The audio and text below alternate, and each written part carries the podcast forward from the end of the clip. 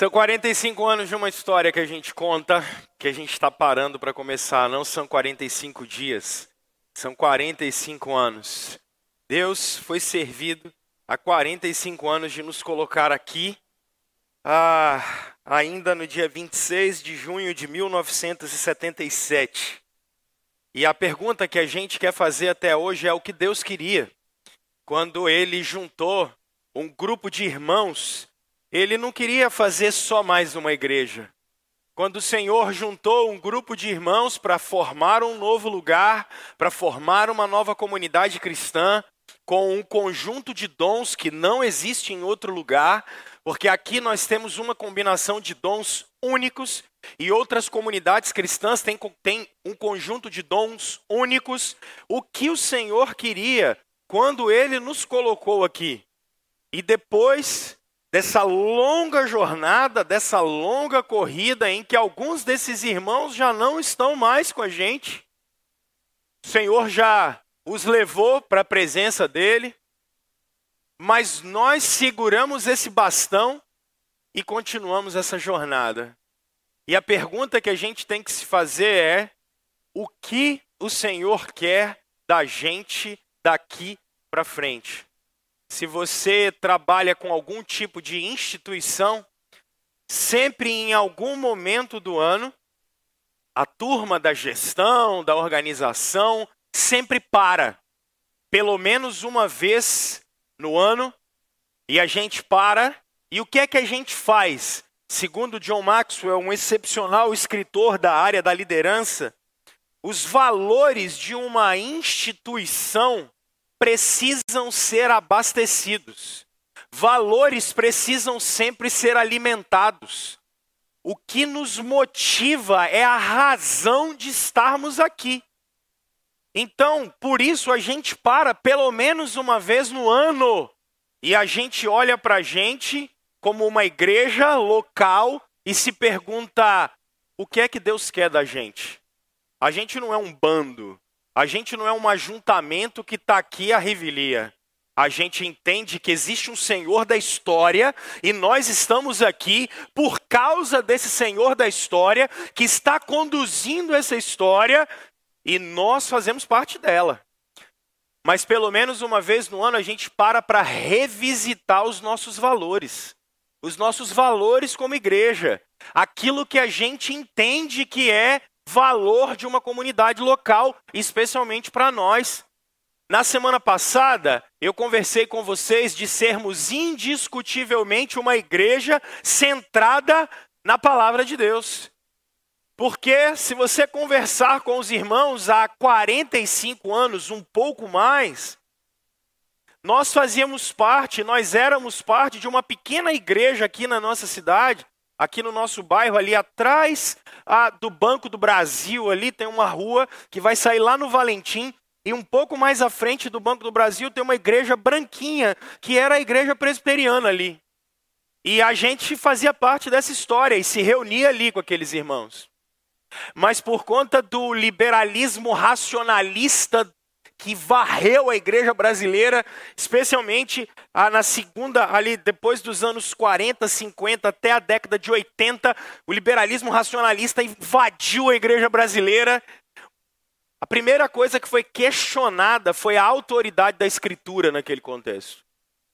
E quando você começa a conversar com os irmãos que estavam lá naquela época, na década de 70, e para vocês, alguns que não estão mais com a gente, nós temos no canal do YouTube, quando a gente fez 40 anos de igreja, nós fizemos questão de fazer um grande documentário. Então nós entrevistamos os fundadores, nós fomos até os lugares. Então isso está tudo documentado, porque a gente não queria que essa história se perdesse. Então, nós está no nosso canal do YouTube, você pode descobrir um pouco mais da nossa história e lá tem o depoimento dos fundadores, foi muito legal, foi uma pesquisa muito gostosa de fazer na época. Alguns estão até aqui ainda, você pode perguntar como é que foi. E, e isso fez, relativizando a Bíblia, automaticamente relativizaram quem era Jesus como Salvador e a vida na igreja naquele contexto. Os irmãos começaram a olhar e falar assim: peraí, não, não é isso aqui que a gente aprendeu, não. Não era esse o caminho que ensinaram para nós, não. Não foi isso que trouxe, que trouxe a gente até aqui, não. Por causa dessa relativização, alguns irmãos, e o nome deles está na nossa ata de fundação, que está lá embaixo, guardado até hoje, eles se reuniram ali na linha do trem, no antigo barracão, que segundo eles falam, quando eles começavam a fazer o louvor, o barracão tremia todinho, ninguém sabia se o barracão ia continuar em pé quando ia terminar o culto, que o povo começava a bater palma e fazer festa e o pau quebrava. E ninguém sabia se eles iam terminar com o barracão em pé. Mas terminaram. Aos trancos e barrancos, conseguiram fazer um financiamento, sabe se Deus come comprar esse terreno aqui. Pa pagaram até mês passado, parece, né? Brincadeira, gente. E compraram e chegaram aqui, e os irmãos mesmo que fizeram a construção, e a gente não caiu aqui de paraquedas. Tem uma história por trás disso aqui. A gente não cai no conto de que ah, o que trouxe a gente até aqui não presta e a partir de agora a gente vai fazer tudo novo, porque até aqui acabou. Não, senhor. A gente tem um respeito pela história que Deus construiu. E nós somos herdeiros desse legado do Senhor. E nós continuamos isso. Por isso, na semana passada eu fiz questão de frisar para vocês que nós somos uma igreja que leva a Bíblia a sério. Nós somos de uma herança reformada. Para nós é só a escritura como revelação e palavra de Deus. Ela é o registro deixado pelo Senhor para que guie o seu povo. Isso é algo que na nossa experiência como comunidade a gente não abre mão. A gente não abre mão do nó, da nossa experiência com o texto bíblico, da nossa centralidade com o texto bíblico. E hoje eu quero conversar com vocês sobre nós não abrirmos mão de sermos uma igreja que dedica os seus dons e talentos, de sermos uma comunidade cristã em que os irmãos que fazem parte dela não sejam consumidores de igreja. Não sejam consumidores de rituais religiosos. Não sejam consumidores de bons louvores, de temperatura de ar-condicionado, de, de pregações, de estudos. Consumidores para ver se o que a gente faz aí tá bom, para ver se eu aprovo ou não. Nós estamos chamando vocês para serem discípulos de Jesus dentro de uma comunidade local, dentro de uma igreja local. Mas eu preciso dar a, a, a referência e a honra a quem há alguns anos me fez repensar o que é igreja. Eu cheguei aqui saindo do seminário, sou filho dessa igreja, saí do seminário em 2011, fiz seminário em Belo Horizonte e vim ser pastor aqui mesmo. Deus foi misericordioso comigo, eu era pastor auxiliar, então o ano de 2012 inteiro fiquei como pastor auxiliar aqui em 2013 também era pastor auxiliar, o pastor da época teve um problema e da noite para o dia, no mês de agosto de 2013, a bomba caiu no meu colo e eu tinha duas opções. A primeira era sentar e chorar. Falar, Deus, o que, que a gente faz agora? Ou senta e chora, e aí a gente faz a outra coisa, chama a mãe, né? São as três coisas que a gente faz: senta, chora e chama a mãe. Então era uma opção. A segunda opção era pensar assim: bom, e agora? O que, é que Deus está fazendo na nossa história? Deus nunca esteve parado na história. Deus sempre levantou homens e mulheres dele. E eu comecei a pensar e procurar assim: Deus, quem é que o Senhor está levantando na nossa geração para serem os Elias? Quem são os Eliseus da nossa geração que tem uma boa teologia, que são homens que têm família saudável, são homens e mulheres que, que, que respeitam a, a, a escritura, respeitam a nossa herança, que tem, que são pastores de igreja, e aí, desde o seminário eu já flertava e o pastor Ricardo Agreste caiu no meu colo, assim. E desde então, o Agreste, já é um pastor com mais de 35 anos de ministério, ele tem mentoreado a vida de vários jovens pastores. Eu já começo a entrar naquela daqueles que não são mais tão jovens pastores, mas o Agreste é o nosso mentor até hoje. E o Agreste sempre disse para nós o seguinte: Pessoal, muito das crises que a igreja vive no presente, elas, elas estão relacionadas ao silêncio, com perguntas que foram feitas no passado e a igreja não parou para pensar sobre isso. Para para pensar nisso, olha a profundidade desse negócio. Muitas crises que as igrejas estão vivendo no presente é porque no passado elas não pararam para refletir. O que, que eu quero dizer com vocês? Semana passada, eu estava vivendo um, pro... vivendo um problema, não. Semana passada eu estava vivendo uma situação interessante, que é tendo uma conversa com, com a minha filha mais velha sobre a ideologia de gênero, por exemplo. E, e como é interessante. A gente não conversa sobre isso nas igrejas. Parece ter um medo das pessoas. Medo. Medo, medo mesmo. Medo de conversar sobre o assunto. Mesmo sabendo, por exemplo, que às vezes sem você precisar levantar e abrir a Bíblia, conversando, por exemplo, com um ferramental de filosofia analítica, é, é uma ideologia que não para em pé. Medo. Medo. Não discutimos o assunto. Vocês passam anos chegando de domingo, entra domingo e sai domingo, entra domingo e sai domingo. Parece que a igreja é um lugar relativo.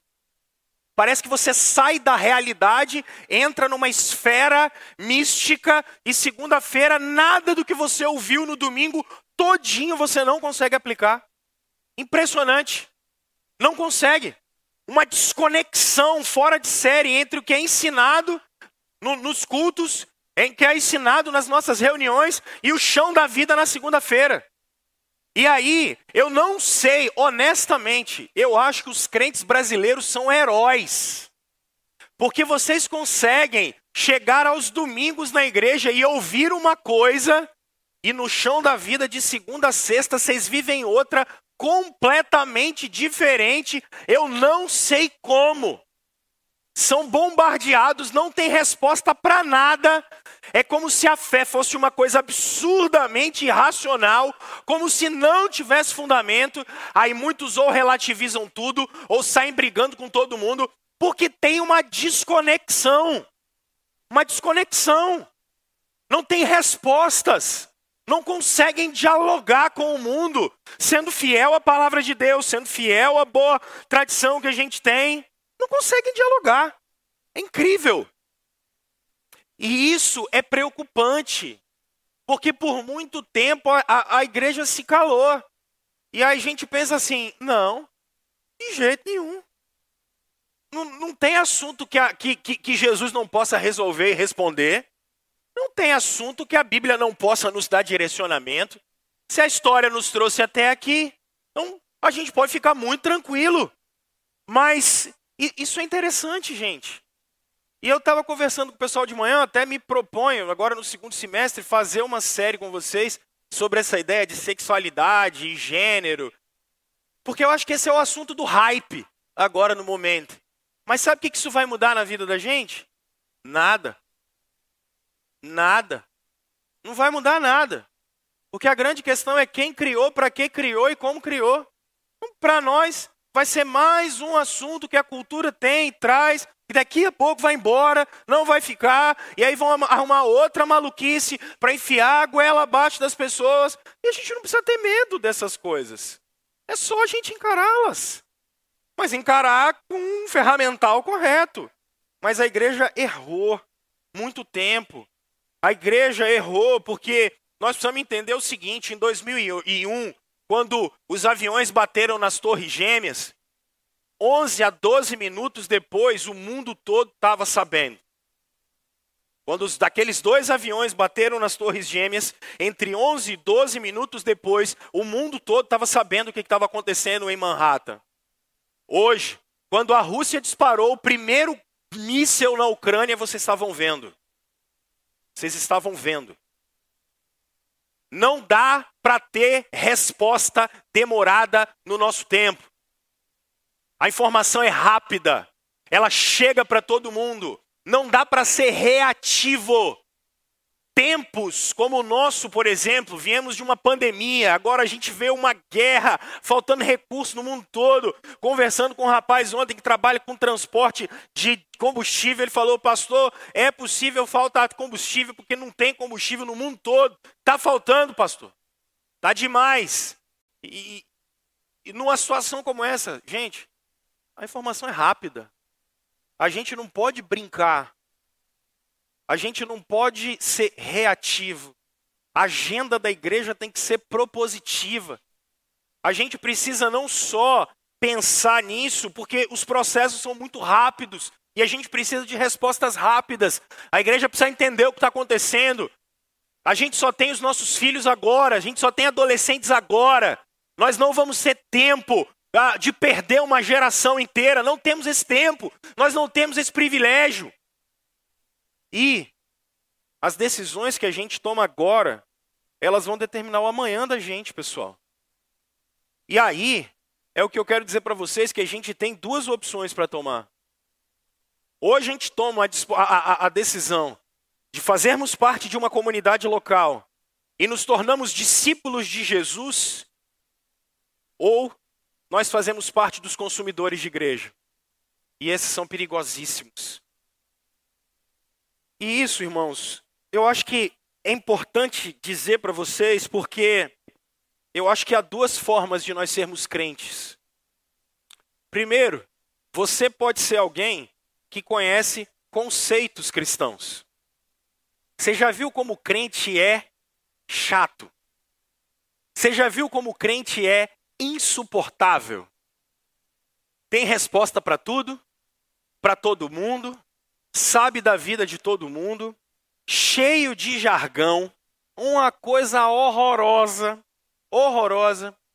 Semana que vem eu vou conversar com vocês sobre comunicação contemporânea, que é um dos valores que a gente tem como igreja, uma comunicação contemporânea. Vocês já viram crente conversando com outro? Que coisa maravilhosa. Seu, o seu marido, quando foi conquistar você, ele falou bem assim: varoa abençoada. Foi assim que ele falou? Varoa. Crente tem isso. Chamar os outros de varoa, de varão. O mundo não tem a menor ideia do que é isso, mas os crentes vivem em Nárnia. Eles vivem numa bolha.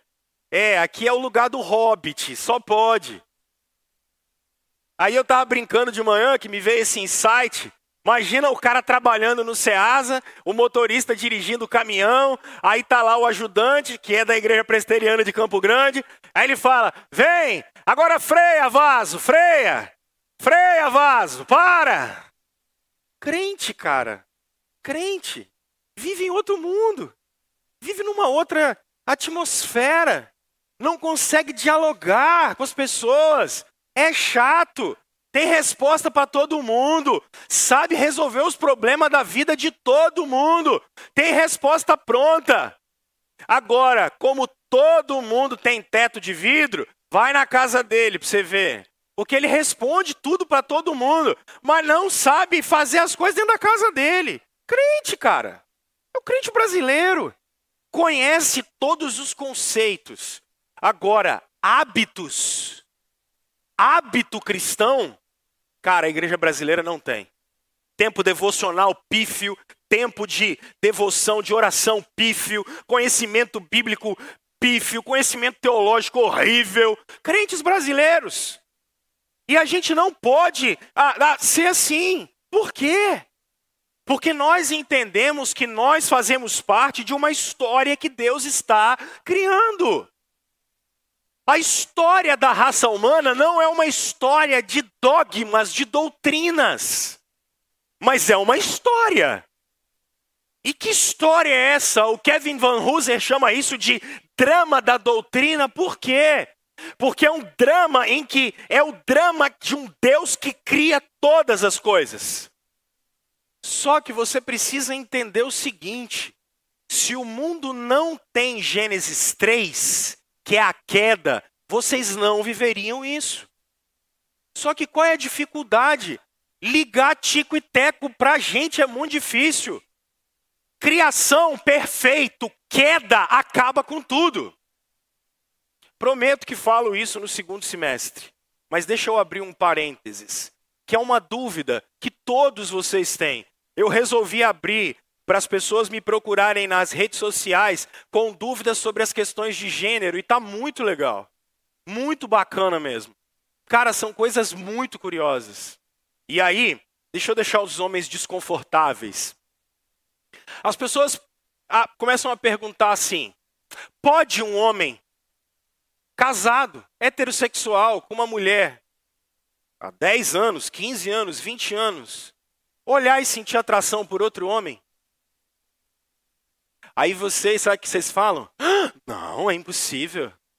Não entenderam a queda. Não entenderam os efeitos da queda. Claro que pode. Todos terão? Não. Alguns terão? Sim. Sem problema nenhum. Pecado é amor em desordem. Inclusive afeto sexual. Inclusive afeto sexual.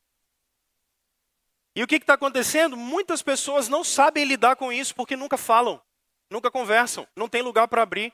Pode uma mulher casada olhar para uma outra e ter algum tipo de afeição e falar assim: ai meu Deus, o que está acontecendo? Pode? Claro que pode, gente. Pecado é amor em desordem.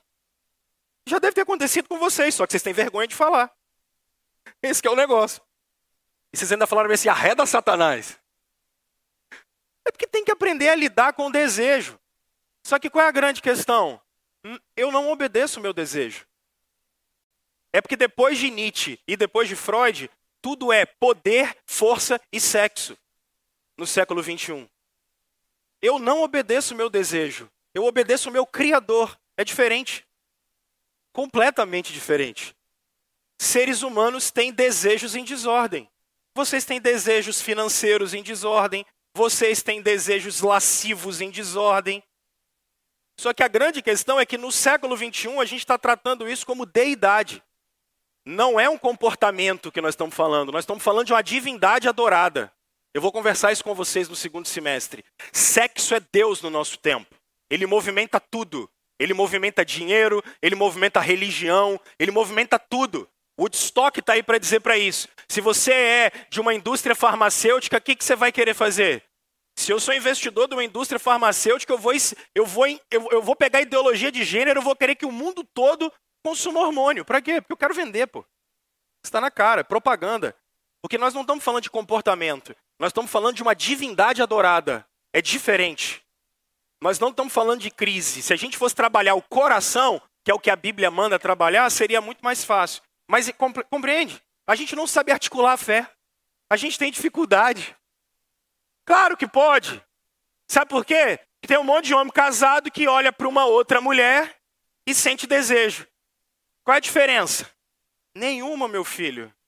É adultério do mesmo jeito. É adultério do mesmo jeito.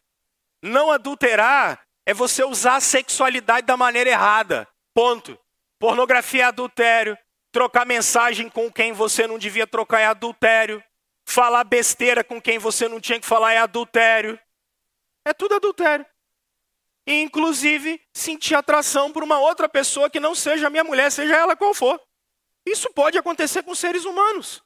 Só que se você não souber articular a fé, se você não souber que você está dentro de uma história e dentro dessa história o pecado afetou, inclusive a maneira com a qual você sente, deseja, e é por isso que Jesus tem que entrar na história, porque ele não vai ter esse tipo de desejo.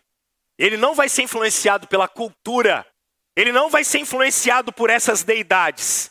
Ele vai entrar na história, ele vai te representar, e naquela cruz, ele está fazendo a sua reconciliação com Deus Criador. Por isso que é criação, queda e redenção, salvação. Quando Jesus entra na história, Deus está irrompendo com um novo mundo. Deus está começando uma nova criação. Deus está dizendo: o que passou, passou, daqui para frente é uma nova vida. E todos aqueles que recebem Jesus pela fé têm o seu coração mudado. É por isso que você percebe que é a, a, você briga Especialmente a gente que teve uma experiência de novo nascimento, vocês sabem o que a gente era e o que a gente é. Vocês sabem que nos dispositivos da graça de Deus e da lei de Deus que você conhece, você sabe quando peca, você sabe quando erra, você sabe quando cai, porque o que entrou dentro de nós não foi um código de regra. É, eu lembro do pessoal de algumas igrejas pentecostais da década de 80, quando eu era moleque, que tinha um, um, livrinho de regra, o que você segue e o que você não segue. Isso aqui pode, não pode, essa roupa pode, essa roupa não pode. Não! Porque na nova criação, esse negócio brota de dentro da gente, o Espírito testifica com a gente. Ele fala para nós. Nova criação. E a gente aguarda a vinda de Jesus, em que isso terminou. Acabou doença, acabou briga, acabou conflito, acabou tudo. Não tem mais.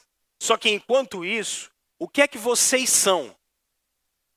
Vocês não são um conjunto a, a, de ideologia política. Vocês não são um conjunto de ideologia filosófica, um conjunto de ideologias psicológicas. Vocês são aquilo que Leslie Newbegin chamava de a comunidade dos discípulos de Jesus. É isso que vocês são.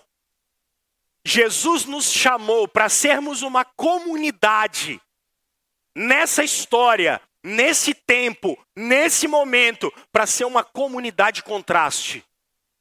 A igreja é uma comunidade. O que diz o que a gente é, é o que Jesus fez da gente. E o que nos motiva é o propósito, cumprir a missão de ser discípulo de Jesus.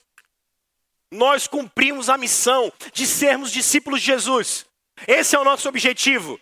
É isso que é ser igreja. Agora, o credo apostólico liberal do século 21, e liberalismo aqui eu estou falando do liberalismo filosófico, fala uma coisa que é muito interessante. Primeiro, olha como é que as pessoas são no nosso tempo. Número um, eu estou bem com Deus. Logo, não preciso de igreja. Esse é o primeiro ponto. Não, eu estou bem com Deus. Segundo, salvação é individual. Então, eu não preciso de igreja para nada. Esse é o credo apostólico, liberal, do nosso tempo, individualista. Vocês devem ter ouvido as pessoas falando isso o tempo todo. Irmãos, eu concordo que a salvação é individual.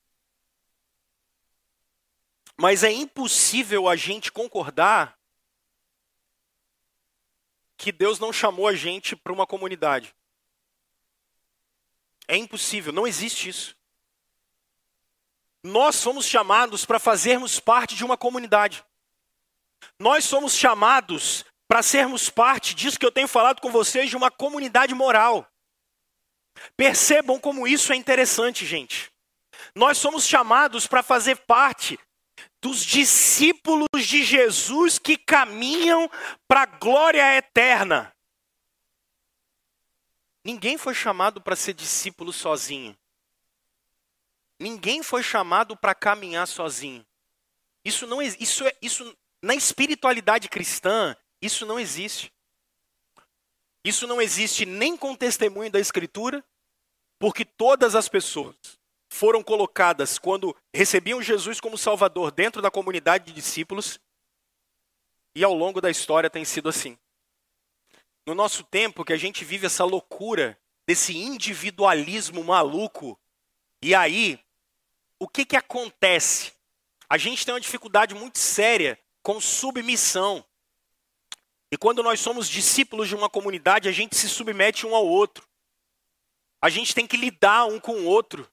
A gente tem que amadurecer um ao outro. Mas, no nosso tempo, o que leva a esse individualismo é a sociedade de consumo.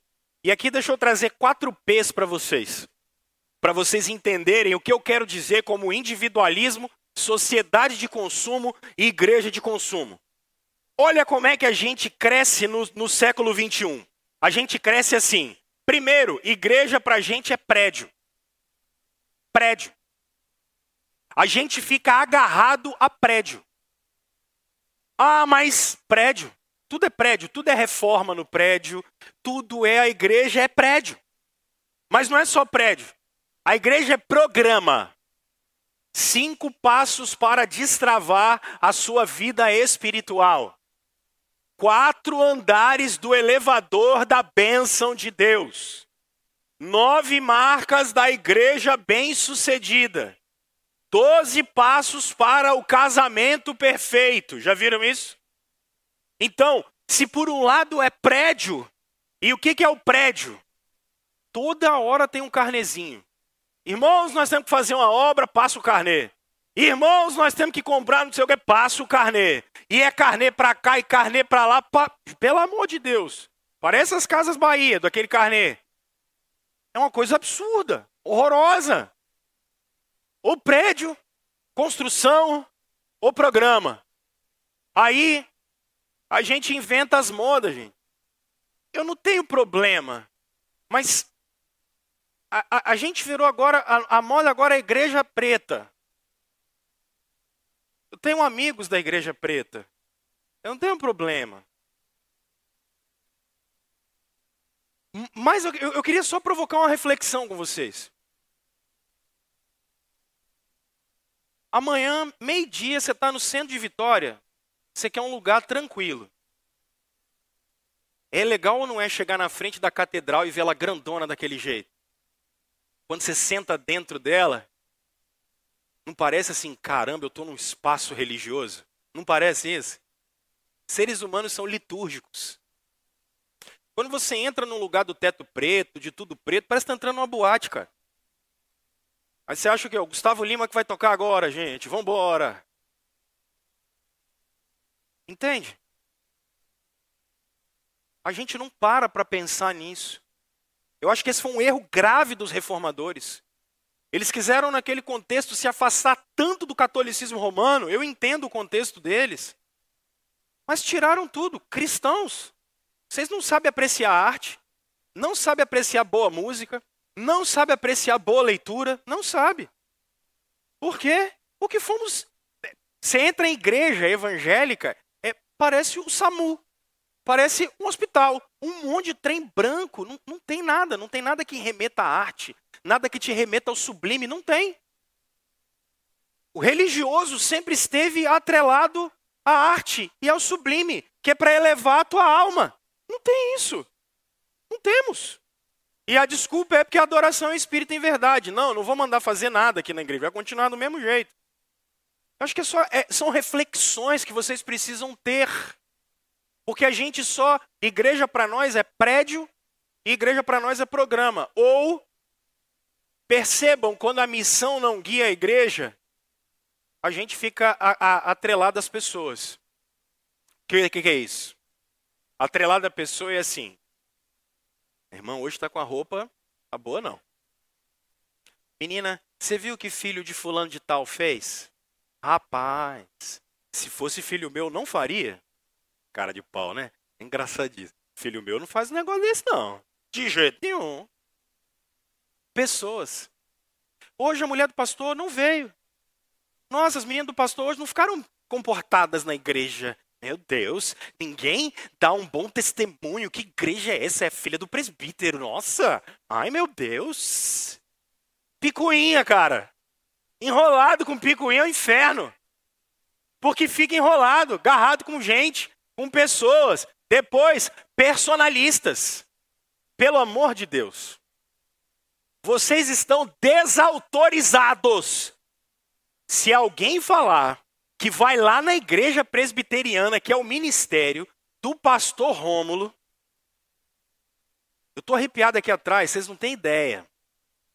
Se alguém falar que vai na igreja do pastor Rômulo, eu fecho a porta e não deixo entrar nunca mais aqui.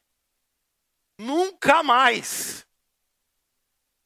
Sem personalismo. Sem personalismo não existe isso. A igreja não é minha. A igreja não é de grandes líderes. A igreja só tem um líder e é Jesus. São irmãos que juntos, com dons diferentes, têm trabalhos diferentes, têm papéis diferentes, que formam a igreja de Jesus. Ponto. Eu sou pastor aqui hoje, um dia eu vou morrer. Eu falo para a turma assim, já tem anos que eu falo, ó, oh, gente, já comprei meu túmulo aqui no Cruzeiro do Sul. Porque eu amo esse lugar. Agora, a igreja é maior do que eu, ela é maior do que vocês, ela é maior do que o conselho. Já teve homens de Deus que foram pastor nessa, pastores nessa igreja, que os caras batiam e pregavam aqui. Vocês não têm ideia. Não tem ideia. Deus usou homens aqui que passaram ao longo desses anos que foi coisa de maluco. Gente que não está mais aqui. Porque não é personalista. Só que nesse paradigma de, de sermos consumidores, então a gente precisa ficar atendendo às expectativas das pessoas. Aí a galera da música vem para cá para ver se vocês gostam da música ou não.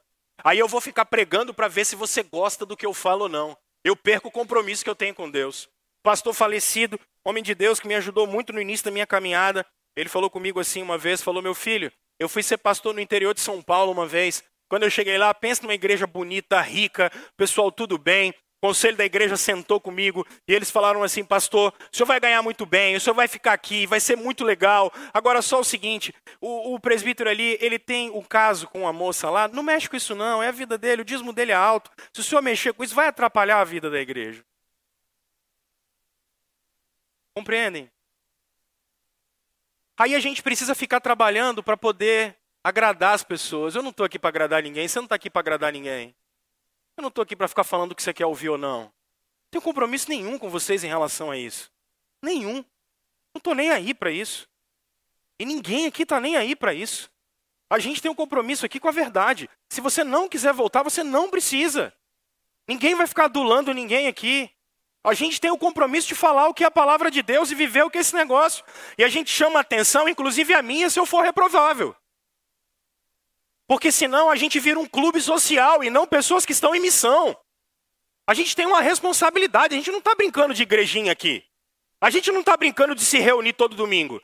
Ninguém está brincando de educar filho aqui. Ninguém está brincando de, de, de, de, pregar o evangelho. Ninguém está brincando de expulsar demônio, de orar para as pessoas serem curadas. Ninguém está brincando de abrir a Bíblia. Isso aqui, peraí, cara. Isso aqui é a vida de Jesus que ele deu para a gente. Isso aqui é uma responsabilidade que a gente tem. Então, Ninguém tem o direito de ficar sentado aí avaliando o que é feito. Ah, não, hoje a luz está alta, a luz está baixa. Não, hoje o ar-condicionado está bom ou não está bom. Como se as pessoas sentassem num trono e aí a, a, a, gente precisa ficar e vive criticando um ao outro o tempo todo. Isso é paradigma de consumidor. Isso não é paradigma de discípulo de Jesus, é paradigma de consumidor. Não, não é isso que nos trouxe até aqui. Não, não é isso que vai nos levar adiante. Não, não é essa a experiência dos discípulos de Jesus. Porque a experiência dos discípulos de Jesus é aquela que comunidades locais são para cumprir a missão do reino de Deus. Logo, o que nós estamos interessados é que eu seja maduro, que você seja maduro, que você seja um homem crente maduro, que você seja uma mulher crente madura, que você seja um marido madura, maduro. Então nós temos toda uma equipe que trabalha, tem dezenas de pessoas em casa nos assistindo, de manhã também, uma equipe inteira lá atrás, gente que chegou aqui, acendeu luz, apagou, pre sermão preparado, a turma trabalhando aqui a semana toda para quê? Para que você pudesse ter a experiência de ser um discípulo de Jesus. E para que, especialmente quando você sair daqui a partir de amanhã, você possa colocar tudo isso em prática. Tudo que você está vivendo aqui. Porque quando chegar amanhã, eu estava usando o exemplo dela de manhã, a Karine trabalha numa empresa que eu não vou chegar lá.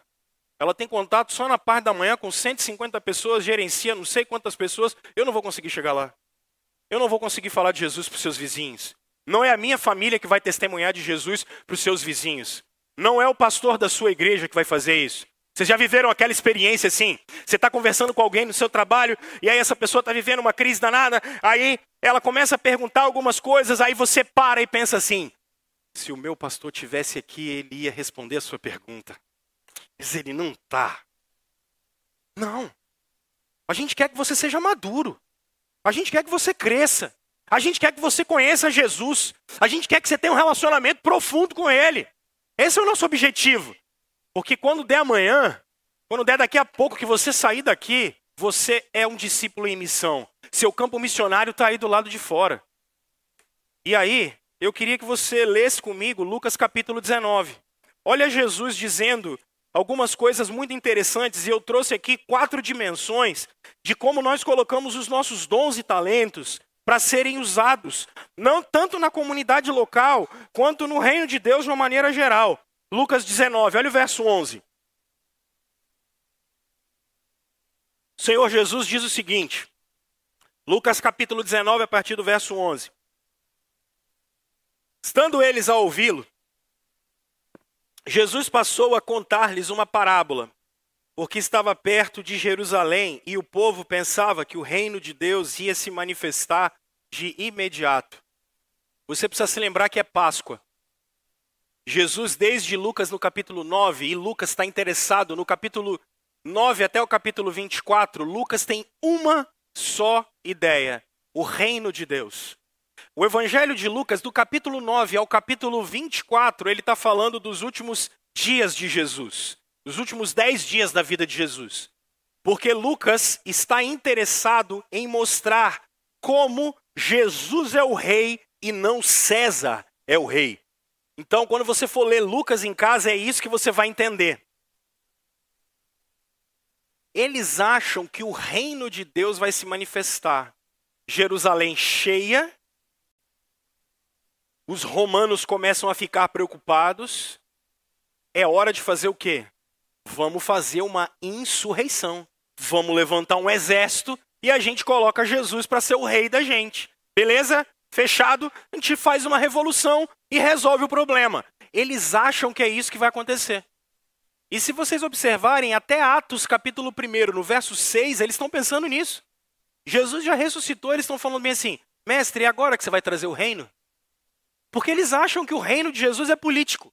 Eles acham que o reino de Jesus é bélico. Jesus vai contar uma parábola. Qual?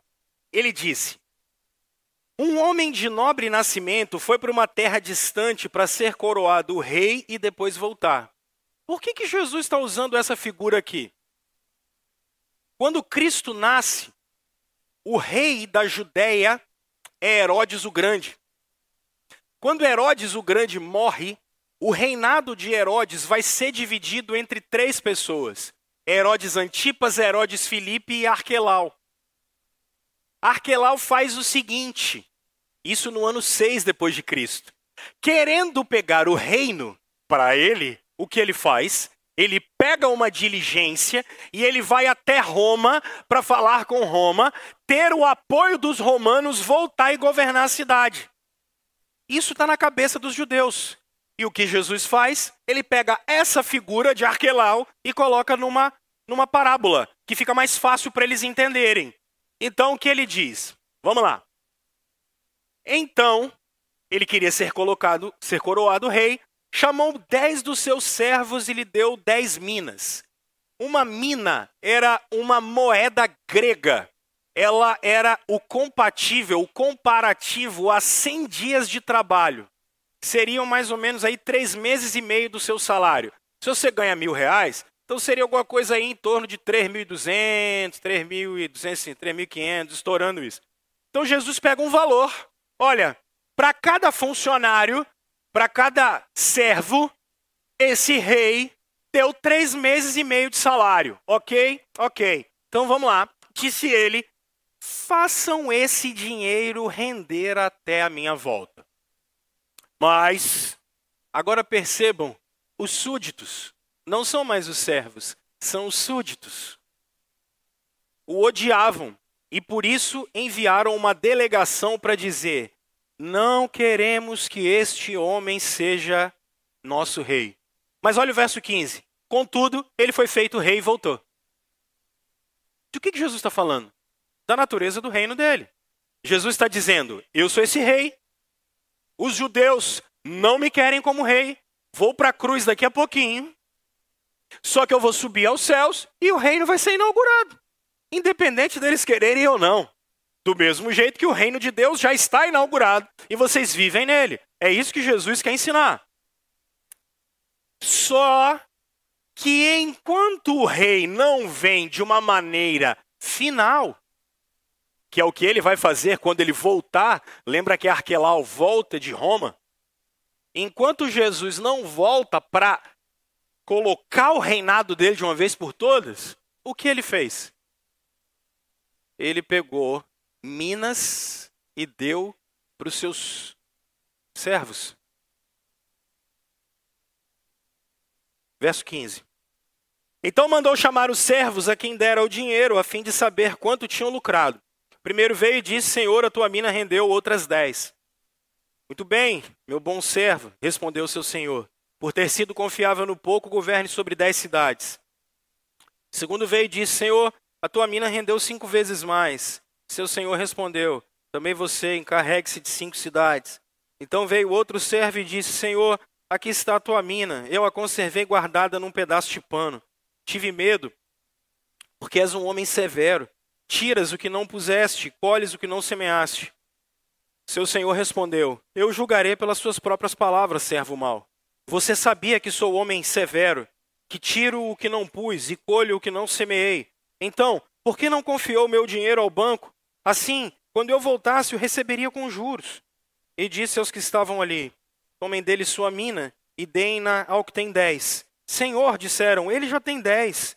Ele respondeu: Eu lhes digo que a quem tem, mais será dado, mas a quem não tem, até o que tiver lhe será tirado. E aqueles inimigos meus que não queriam que eu reinasse sobre eles, tragam-nos aqui e matem-nos na minha frente. Quatro dimensões quatro dimensões para vocês dedicarem os dons e talentos de vocês. Primeira dimensão, está no verso 12. Percebam o que Jesus está dizendo para a gente. Ele disse: Um homem de nobre nascimento foi para uma terra distante para ser coroado rei e depois voltar. Então chamou dez dos seus servos e lhe deu dez minas. Irmãos, acho que a primeira coisa para a gente ser uma igreja indiscutível que dedica os seus dons e talentos é entendermos a dimensão da soberania e da graça de Deus. Olha bem para mim, por favor. O que, que eu quero dizer com isso? Irmãos, como é que, qual é a cultura que nós somos criados? Você e eu somos criados na cultura da insatisfação. O que eu quero dizer com isso? Estou olhando o Odaí aqui agora.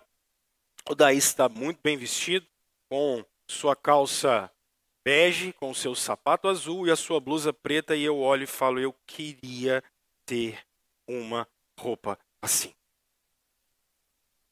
Não importa como é que eu estou. Eu sou condicionado ao tempo todo pela propaganda, pela maneira com a qual a gente vive. A gente vive assim. A gente se compara com o outro o tempo todo. O tempo todo. O tempo todo a gente é infeliz com o que a gente tem, irrealizado com o que a gente tem, e a gente quer o tempo todo ter o que o outro é e ser o que o outro é, fazer o que o outro faz. Esse é o mecanismo de ação de uma sociedade de consumo. O tempo todo você se sente incomodado e aí você quer, quer, quer, quer, quer, quer, quer, quer, quer. Agora preste atenção. Eu não tenho os dons e talentos que vocês têm. Eu não tenho. Não tenho. Você fala assim, ô, ô Rômulo, Quais são os seus dons e talentos? Gente, eu adoro estudar para pregar. E eu adoro pregar. Falei com o pessoal de manhã que se vocês tivessem tempo, eu, eu ficava aqui até de manhã cedo. Ia ser igual o Paulo pregando, só que se tivesse um eutico, ele caía ali da janela lá embaixo. Só que eu não ia ressuscitar ele, não, porque eu não tenho esse poder, não. Eu adoro. Se você me der um quadro na mão com, com giz, não, como é que é o nome daquilo? Com um pincel, acabou, velho, minha vida. Eu fico três dias seguidos embolado com vocês. Falo até do que eu não sei. Adoro. Adoro. É sensacional, é a minha vida. Mas eu não tenho todos os dons. Eu tenho alguns. Eu amo sentar e ouvir pessoas. Eu acho que da parte do meu dom pastoral, por exemplo, que eu mais adoro é sentar e ouvir a história das pessoas. Eu amo isso. Eu amo ir na casa de vocês. Adoro. Sensacional. Chego lá, como biscoito, vocês fazem café, broa, pão. Ih, trem é bom, mas é bom. Amo. Adoro. Fico o dia inteiro se eu puder. Adoro. Mas, gente, tem coisa que eu sou um nada. Um zero à esquerda, menos 950. Não sei fazer. Não tenho todos os dons. Nenhum de vocês tem. Então, por que, que você fica olhando? Eu estou botando eu só como. Por que, que você fica olhando para mim querendo ser eu? E por que, que eu vou ficar olhando para você querendo ser você? Não dá. Não dá. A gente precisa entender essa medida da soberania de Deus e da sua graça. Deixa eu ampliar o sistema. Quem é o melhor marido que a Aline podia, poderia ter? Eu. Quem é a melhor esposa que eu poderia ter? A Aline. Quem são os melhores pais para Elise e para Júlia? Eu e a Aline. Agora joga isso para a sua vida. A, a mina que você tem foi dada para você, sua esposa. É seu marido. São seus filhos. O lugar em que você tem que, que trabalhar, o lugar em que você tem que desenvolver. Eu não sou gerente de loja, eu não sou vendedor. É você, meu filho. Eu não trabalho em empresa nenhuma. Eu não estou em contato com essas pessoas. Quem está em contato com elas é você. Quem é que tinha que estar tá lá não era eu, é você. Quem tem que testemunhar para essas pessoas, ser um sinal do reino para elas, amar essas pessoas aonde você está é você e não eu. Eu não tenho essa condição. E não é quem está do lado. Nossa, se o Odaí tivesse aqui, estava tudo resolvido. Não, meu filho, era você que tinha que estar tá lá. Você foi separado por Deus neste momento, com os dons que Ele te deu, com os talentos que Ele te deu, para naquele momento você abençoar aquelas pessoas das quais você está ali. Você é a pessoa certa no lugar certo. É você. Deus separou você e não eu. Eu tenho a minha tarefa, eu tenho a minha agenda, você tem a sua. Eu não posso fazer o que você foi comissionado para fazer. Eu não posso cuidar da sua casa, é você que tem que cuidar. Quem está do lado também não vai fazer isso. São dons e talentos que foram dados por Deus para nós. Agora, qual é o problema dos cristãos? Não só não entenderam a soberania, porque é você que tinha que estar tá lá para abençoar aquelas pessoas, porque não entenderam a medida da graça de Deus. Jesus mandou os discípulos, os súditos, administrarem esse negócio. Percebam que um consegue fazer um virar dez, o outro consegue fazer um virar cinco. Está faltando uma coisa na igreja de Jesus. Na verdade, eu conversei com os irmãos de manhã, está faltando duas coisas. Você já esteve com pessoas que começaram a falar dos dilemas e problemas da vida dela Aí sabe o que, que aconteceu dentro de você? Começou a te dar uma vontade de orar pelaquela pessoa. Sabe o que, que você pensou? Se a dona Shirley tivesse aqui, alguém tinha orado por essa pessoa. Rapaz, se Janete tivesse aqui, alguém ia ter orado. Deixa eu dizer um negócio para você. Satanás não vai mandar você orar por ninguém, não, meu filho. Satanás não vai mandar você impor as mãos sobre ninguém e dizer eu te abençoe em nome de Jesus, não. Fica sossegado. Só que o que está faltando para os crentes de Jesus, em Jesus e para a igreja, é entender que o poder foi dado para cada discípulo dele, não para pastor e profeta, nem apóstolo de Araque do século 21. O poder de Jesus foi dado para a igreja dele. Só que falta a gente entender a medida da graça de Deus em nós. Graça é o poder de Deus infundido na vida da gente. Falta a gente entender a autoridade que nós temos em nome de Jesus. Todos nós, todos nós. Eu não tenho mais autoridade que vocês porque sou pastor. Eu tenho uma função diferente. A gente é de uma igreja reformada. Isso aqui é sacerdócio universal de todos os crentes. Todos os crentes são pastores. Todos os crentes são profetas. Todos os crentes. Todos. Ninguém aqui é maior do que ninguém, nem menor do que ninguém. Ninguém aqui é mais ungido do que ninguém. Mas falta para a igreja entender a medida do poder de Deus que foi dado para nós. É por isso que a gente ora tão pouco pelos nossos filhos e impõe tão pouco as mãos sobre eles. Porque a gente sempre está esperando alguém. É por isso que pessoas em volta da gente às vezes precisam de uma palavra e a gente se retrai, porque não está faltando só entender a autoridade, está faltando a intencionalidade. Intencionalidade. O que vai mudar o mundo é o poder do Evangelho. O que vai mudar o mundo é o poder de Jesus, que é aqui o canal que ele utiliza é a vida de vocês é a vida de vocês. O que eu estou dizendo é, é, assim: olha, Tomem posse do poder que foi dado a Jesus, não a bispos, não a pastores, mas a crentes. A crentes, a homens e mulheres de Deus. A gente privatizou a fé cristã como se ela fosse do clero. Não, não vem com essa, só tem um pastor aqui, o nome dele é Jesus Cristo. Só tem um todo-poderoso aqui, o nome dele é Jesus Cristo. Só que isso, você precisa entender esse seu papel de dons e talentos. Você é a pessoa para estar no lugar que você está, com o conjunto de dons que você está. Essa é a primeira dimensão. Entender que o poder de Deus foi dado para todos os discípulos. Todos. Tenha, em nome de Jesus, tenha intencionalidade. Segunda dimensão. A segunda dimensão, meus irmãos, é a dimensão da gestão que está dos versos 15, 16, 17, 18, 19, 20, 21, 22. Gestão. Olha como é que um gere. Ele faz esse troço virar 10. Outro gere fazendo virar 5.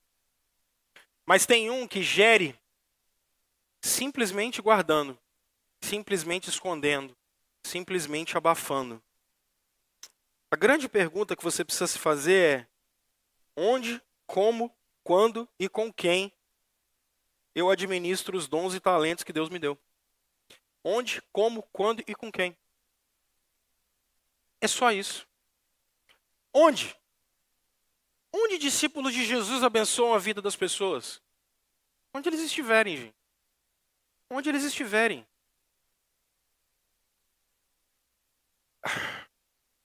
O problema do século XXI é que a gente privatizou a fé cristã. Como? Parece que ela é só particular. Parece que Jesus é só para transformar o meu coração e acabou.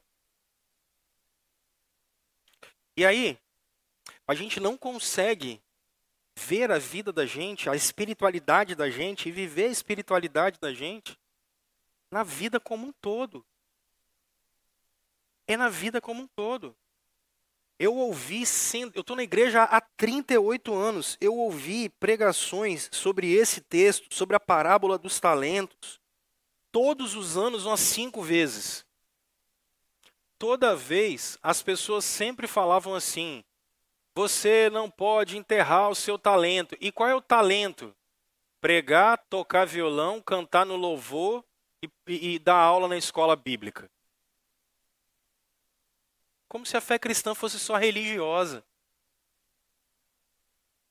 Como se ter um talento não fosse educar os filhos da gente. Como se a minha esposa não fosse uma, uma mina que Deus me deu. Como se o meu trabalho fosse só um lugar para eu ganhar dinheiro e não um lugar para eu glorificar o nome de Jesus. Como se o tempo em que eu vou fazer esporte fosse só um momento de entretenimento e não um momento de glorificar a Deus com tudo que eu sou e tenho. Sabe, gente? Onde é? Em todos os lugares. Como? Em todas as circunstâncias. Com quem? Com quem passar na sua frente. Eu tenho dito e repito, e vou repetir, e vou repetir e repetir.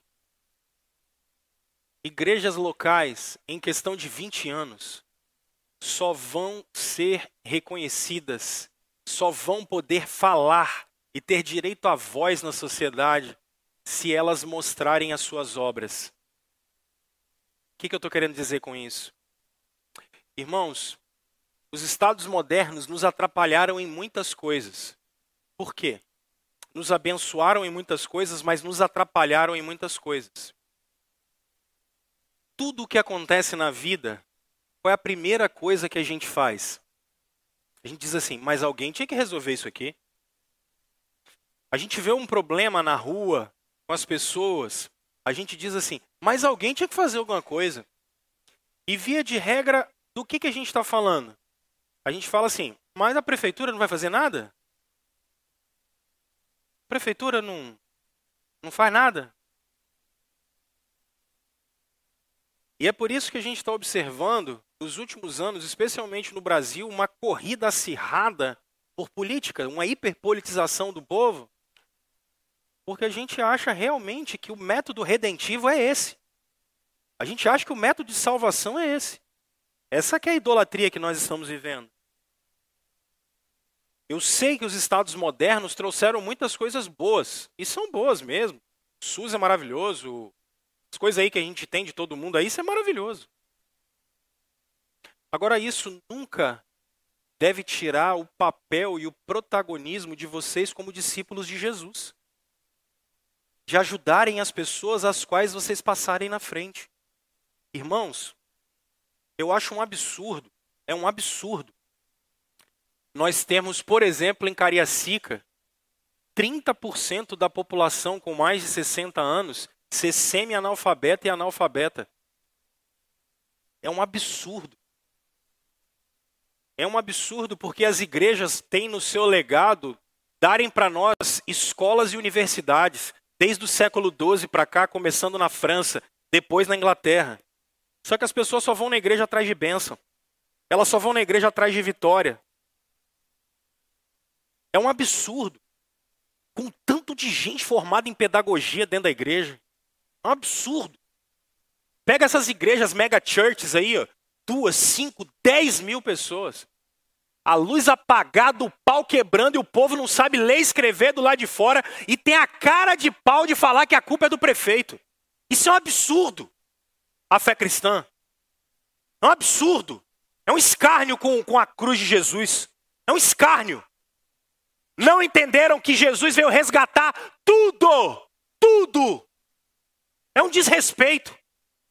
É um desrespeito tantos profissionais de um templo, da maioria de 99% das igrejas. Ficam fechados de domingo a domingo. Fechados. Fechados. Não tem um professor de educação física para dar um pilates para gente com mais de 60 anos aí. E vocês acham que tem isso aqui? Vocês acham que a prefeitura dá?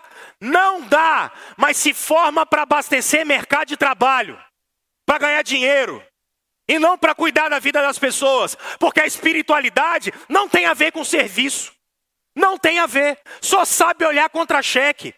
Seu Deus é mamon, o Deus da gente é mamon. Não servem, não servem, não tem uma espiritualidade global que abençoe a vida das pessoas em volta, não tem. As igrejas são elefantes brancos no meio das cidades, não pagam impostos e só atrapalham. É incrível, incrível. Não tem uma reflexão. 200 pessoas, 2 mil pessoas, e qual é o serviço que faz? Nenhum. Eu não estou relativizando o momento de culto, gente. Só que se a nossa espiritualidade é uma espiritualidade só de domingo, me dê misericórdia. Não é possível. Jesus vem resgatar o cosmos e a gente só sabe cantar, tocar e pregar. Eu não estou relativizando isso. Mas nós não aprendemos a pensar com essas categorias. Nós não, não, não entendemos isso ainda. Nós não entendemos que. Ah, por que, que a, gente, a gente só quer aumentar templo? Be beleza.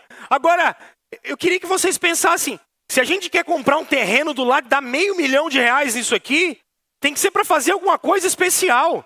Nós vamos fazer um centro de humanidades aqui, que é para servir as pessoas. A gente vai abrir um lugar para gerar emprego para pagar imposto, para poder as pessoas que estão desempregadas terem um lugar para estar. Tá, e tem que ter algum gestor de negócio aqui nesse troço.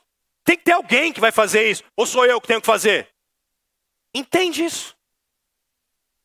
As igrejas só vão ser ouvidas a partir de agora, se elas se envolverem com a comunidade, se elas se envolverem com a sociedade. Fora isso, irmãos, esquece vai ser uma instituição anacrônica, cada vez mais distante do, da, das pessoas, que vai comunicar cada vez menos com elas e vai ser cada vez mais irrelevante. Ou nós paramos e fazemos uma reflexão séria. Ou, em 20 anos, a gente se torna uma instituição completamente obsoleta. Comecem a pensar os dons e talentos de vocês no serviço do reino de maneira global. Amanhã, a gente vai estar tá de manhã, de tarde, de noite lá, terminando aquele banheiro. Olha o que, que vocês conseguiram fazer. Só mostrando fotos com pedreiros que são aqui da nossa igreja. Estamos terminando o banheiro amanhã, já trocamos a janela da casa do pessoal, estando tudo prontinho, nós vamos fazer um vídeo e mostrar para vocês. Isso é um pouco do que a espiritualidade cristã pode fazer quando vocês resolvem dedicar os dons e talentos de vocês. Terceira dimensão que Jesus vai trabalhar é a dimensão do pertencimento. Irmãos, para que, que serve uma comunidade local? Onde estão os filhos de vocês agora? Lá embaixo. Vocês estão aqui, estão tranquilos. Por que, que vocês estão aqui tão tranquilos com os filhos de vocês lá embaixo? Por que, que vocês vêm para cá de manhã e seus filhos estão no catecismo e está tudo tranquilo? E vão fazer profissão de fé agora no final do mês? Por que, que vocês estão tranquilos enquanto eu estou falando aqui o que eu estou falando é confiável? Por que, que vocês falam assim? Eu vou lá na igreja, vou ouvir as canções e vou ouvir o pastor falando. Por quê? Porque vocês têm confiança Igreja local é um lugar de confiança. Você está tranquilo por isso. Escola bíblica de férias. A gente deixa os meninos na escola bíblica 8 horas da manhã e pega 5 horas da tarde. Por que, que você fica tranquilo? Ah, está na programação de crianças, eles foram é, assistir um filme. Por que, que você fica sossegado quando tem um jovem que vem para cá, seu filho, que está dando uma dor de cabeça e fala, graças a Deus, está na igreja? Por que, que as mulheres ontem estavam no grupo do Abra-se, e aí estava a SAF, e aí as meninas da Sociedade Auxiliadora Feminina estavam na reunião agora quatro horas da tarde. Tinha umas que ficaram tão felizes, começaram a falar bem assim: gente, tem que ter um encontro desse pelo menos uma vez no mês, a gente tem que passar o dia inteiro junta, bater papo. Por que, que é isso? Porque é confiável. Por que, que você vai gastar tempo indo para o encontro de casais? Porque você entende que quando você chegar lá, você vai ser completamente ministrado e aquilo ali vai abençoar a sua vida. Comunidade local é um lugar de aliança. É um lugar de confiança. As nossas relações não são contratuais. Quando você vai vender um terreno ou um carro, você assina um contrato que tem um monte de cláusula, porque você não confia no outro. Você sabe que ele não pode pagar. Aqui não é assim, não. Aqui, quando você entrou para a família da aliança, você não assina nada. Porque o que a gente sabe que afiançou a nossa relação é o sangue de Jesus. Isso aqui é uma relação de aliança, não é um contrato. Isso aqui não é um contrato social. É uma aliança. A gente confia uns nos outros. Vocês confiam no que eu estou falando para vocês. Sabe por quê? Quem me conhece sabe que um dia eu cheguei aqui nessa igreja. E aí, quando eu cheguei aqui, eu olhei para cá e falei bem assim, cara, eu preciso ser pastor, eu tenho que ser pastor, eu tenho que ser pastor. Vocês mesmos me prepararam. Quem pagou meus estudos foram vocês mesmos. E quem me trouxe para cá foram vocês mesmos. Porque eu sou um de vocês. Vocês confiam, porque o processo de formação é de vocês. Isso é uma comunidade local. São súditos. Esses caras estão juntos no reino. Essa é a dimensão do pertencimento em que a gente vai amadurecendo. E só para eu terminar, deixa eu chamar vocês aqui. Eu botei umas coisas que eu não tinha de manhã. A quarta dimensão é a dimensão da retribuição a dimensão da retribuição.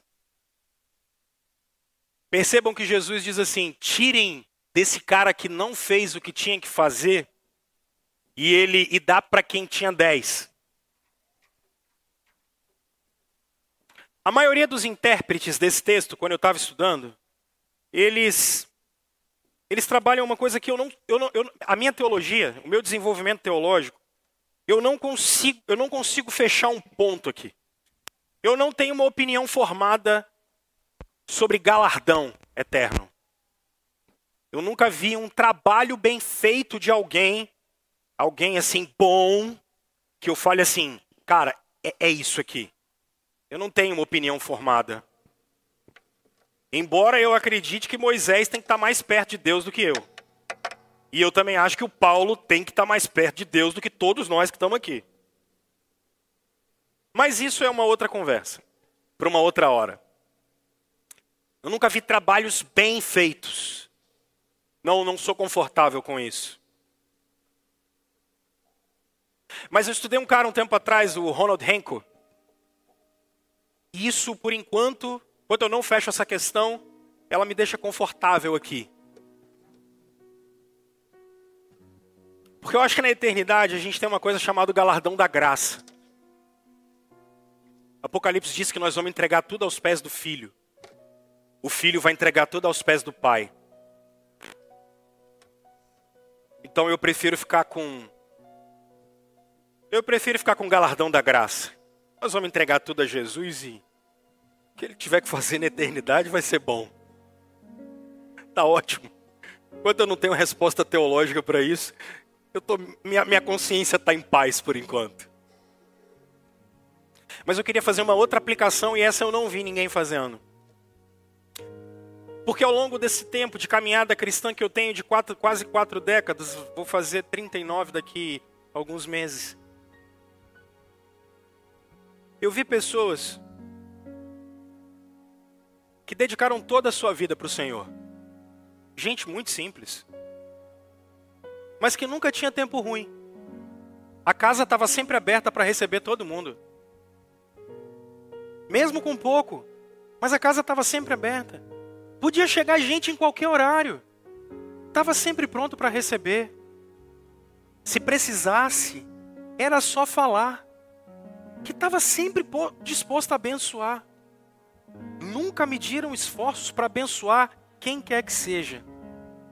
Irmãos, essas pessoas, algumas que, por exemplo, eu vi e não estão entre nós, seus velórios abarrotados de gente.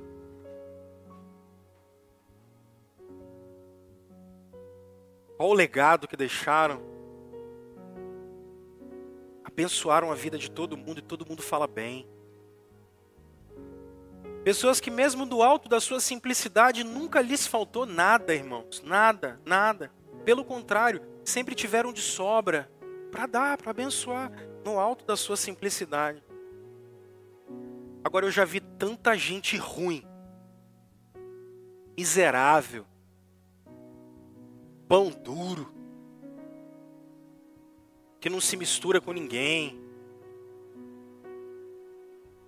Que, igual eu falei um tempo desse atrás, que atravessa o Oceano Atlântico inteiro com um sorrisal na mão, ele chega na África inteirinho, inteirinho. Que nunca deu uma carona para ninguém, ele passa pela rua de trás, que é para não dar carona para alguém que vai sujar o tapete do carro dele. Gente ruim, ruim, que nunca deu um café requentado para ninguém. Como essas pessoas terminaram os seus dias sem ser amadas às vezes. Eu prefiro, sem falar de galardão, eu prefiro ficar para essa aplicação com essa experiência que vocês já viram. Eu sei que vocês já viram. Deus nunca negou bem algum, gente, para quem pegou tudo que Ele deu e abençoou. Tudo que Deus te deu é para você abençoar as pessoas. Tudo, irmãos. Tudo. Você não tem nada. Você é só um mordomo do Senhor. Só. Só essas pessoas que têm uma vida de serviço são pessoas que terminaram os seus dias e a sua jornada sendo acolhidas, amadas pelo Senhor. E essa outra rapaziada egoísta terminaram seus dias sem ninguém. Para você ir para casa, eu queria que você pensasse em três perguntas. Qual é a decisão que você vai tomar? Você vai ser um discípulo ou você vai ser um consumidor de igreja? Você vai ser um discípulo ou um consumidor? Segundo, qual vai ser o seu envolvimento com a sua igreja local? Qual vai ser o seu nível de dedicação? Qual vai ser o seu nível de participação? Terceiro, as decisões que você toma agora, elas vão reverberar no futuro. Seja as decisões que você for tomar, toma agora. Toma logo. Se você tomar a decisão assim, eu quero ser um discípulo e quero caminhar, vamos. Vamos colocar os nossos dons e talentos para abençoar uns aos outros. Tem o mundo inteiro precisando da nossa bênção. Eles estão precisando da igreja de Jesus. E a gente, mesmo sendo pequenininho aqui, a gente pode cuidar de muita gente. A gente pode abençoar a vida de muitas pessoas.